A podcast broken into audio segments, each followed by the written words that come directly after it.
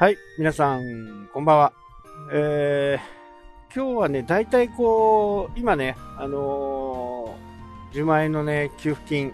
まあ、このことについて、まあ、もらえる、もらえないっていうんじゃなくて、やっぱり、こう、やり方、えー、事務費がね、1000億円ぐらいかかるという話ですよね。まあ、ある程度はね、まあ、致し方ないのかなっていうね、えー思いではあるんですけど、一応こう5万円を2回に分けてね、えー、やるっていうのと、まあ5万円の一方は、えー、ポイントにするみたいなね、えー、形で、え実際にこれがどういうふうな形で行われるのかっていうのが、まだちょっと不透明な部分はありますけど、これ一つの書類がね、行ったり来たりするだけで、まあ送料ね、えー、かかるわけですよ。で、全体の総額でだいたい2兆円というふうに言われてるんで、まあ、このうちの、えー、2兆円で1000億 ?0.5% ぐらいですか。そしたらね。5%?5% だね。まあ、これはちょっとね、えー、かかりすぎというふうにね、えー、思うのが普通かな。まあ、あとね、あのー、問題は、まあ、政府はね、えー、おじゃあそういうふうに決めてやろうとかっていうふうに言うんですけど、これを担当していくのはね、地方自治体なわけですよ。それでなくてもね、今、だいぶ落ち着いてきたとはいえね、コロナによって忙しい日々を過ごしていたのに、のに今度3回目のね、ワクチン接種、まあ、これの手続きとかが始まっていく形になっていくんで、まあ、その準備も当然あると思いますしね。それに加えてこの10万円というふうな形ですよね。で、やっぱりこう、よくね、えー、政治でよく言う事務方っていうのはね、世の中のことはあんまりよく分かってない。まあそういうふうにね、えー、こう考えて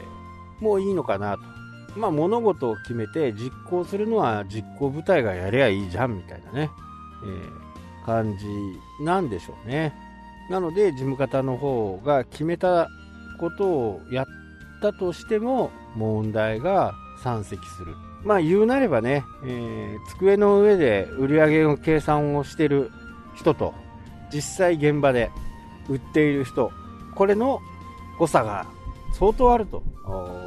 形ですよね。まあ、この1000億円、事務費がね、1000億円、1000億円かかるっていうのを、まあ、簡単に、うーん、まず普通に考えてね、えー、2回行ったり来たりするのを1回にする。まあ、これだけでもね、半分とは言わないですけどね、えー、3分の1ぐらいはね、カットできんじゃないかなと。まあ、ただね、これにまつわる、また利権が発生してくるわけですよ。えー、そういう発行手続きをやるね、えー、もの。まあ、こういったものがね、どんどんどんどん、こう、なくなるようにしていくには、やっぱり、ね、えー、マイナンバーカードで、これで一元管理ができるようになれば、まあ、ほぼほぼ事務費用だけで済みますからね。それも中央の方にね、人を置いて、そこの人たちがやればいいだけと。地方自治体関係ないというふうになると、非常にこう、迅速にね、なおかつ費用もかからず、まあ、人件費だけになりますからね。えー、現生はね、政府が持ってますから、本当に事務費だけ。だから政府もね、もうやり方がね、あのー、事務方の言う通りやっていると、こうななっていくと。まあ、岸田さんにはね、そこまでのメンバーもいないのかな、周りのね。まあ、見ててもね、やっぱり頼りないですよね。国際会議。まあ、英語ペラペラなんですけどね。えー、やっぱりそういうのはね、安倍さんが今まで築いてきたことが非常に大きくあるのか、まあ、あんまり行かないですよね。重要なところって、まあ、どこのね、えー、国でも、やっぱり総理が行くっていうことは、国のね、えー、最終決定権者なんで、こういう人たちが来るっていうことは、他の国にとってもね、これからの関係も非常に大きいと思うんですよね。まあ、今回ね、えー、この5万円のクーポンにするっていうのはね、前回マスコミが指摘とかね、多くの人が指摘した貯蓄に回ると。でもね、これよく考えてくださいね。貯蓄に回ってもね、問題ないんですよね。なぜかっていうと、じゃあ例えばね、えー、4兆円、多分10万円を全員に配ると4兆円なんですよ。で、その4兆円が仮に全部貯金に回った、預金に回った。ね。えー、じゃあこの預金の4億、4兆円ってどこ行くんですか？銀行ですよね。で、銀行はお金がいっぱいあるもんだから、今度は融資をしようとするわけです。ね。残高がいっぱいあっても。今ね、マイナス金利で残高がある一定以上になると、今度お金を払うような形になるんで、どうしても銀行は貸し出しをしたい。そのために有用なところ、お金が必要なところ、そういうところにね、えー、融資をするわけです。だから、預金に回るのが全てが悪だということではないんですよね。ただし、これは、まあ、時間がかかるのは間違いない。ね、それから預金から、えー、投資をする会社、ね、融資を受けて投資をする会社が設備を作る、新しい開発をする、まあ、そういったところで、えー、人を雇わなきゃならないとかね、えー、そういう風な形になって、実際にね、経済が回っていくという形になるんで、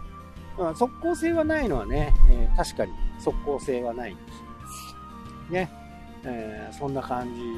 じですかね。で、マスコミはね、この、ね、え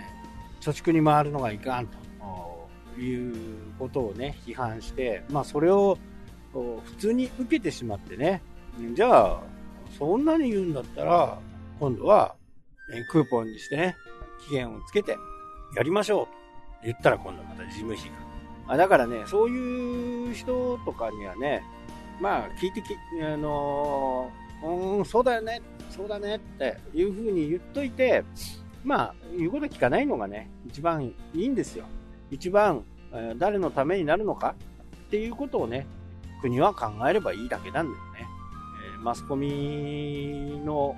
ことをね、気にする必要はないのかなと。まあ、外の意見はね、意見として聞くのは重要なことですけどね。えー、まあ、そんな風にね、思いまあ、実際にもう、あのー、個別の市町村、ね、自治体で動きの早いところはもうすでに、えー、給付を開始しているところがあるようですね。まあ、18歳未満、えー、960万、年収960万っていうのがね、えー、まあ、基準になってますけどね。まあまあ、そこはね、いいのかなと。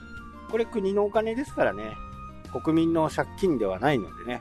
ここを履き違えると大変違うメッセージを周りの人に送っちゃうんでね、ここだけは再確認しといた方がいいかなと思う。はい、というわけでね、今日はこの辺で終わりになります。それではまた。したっけ？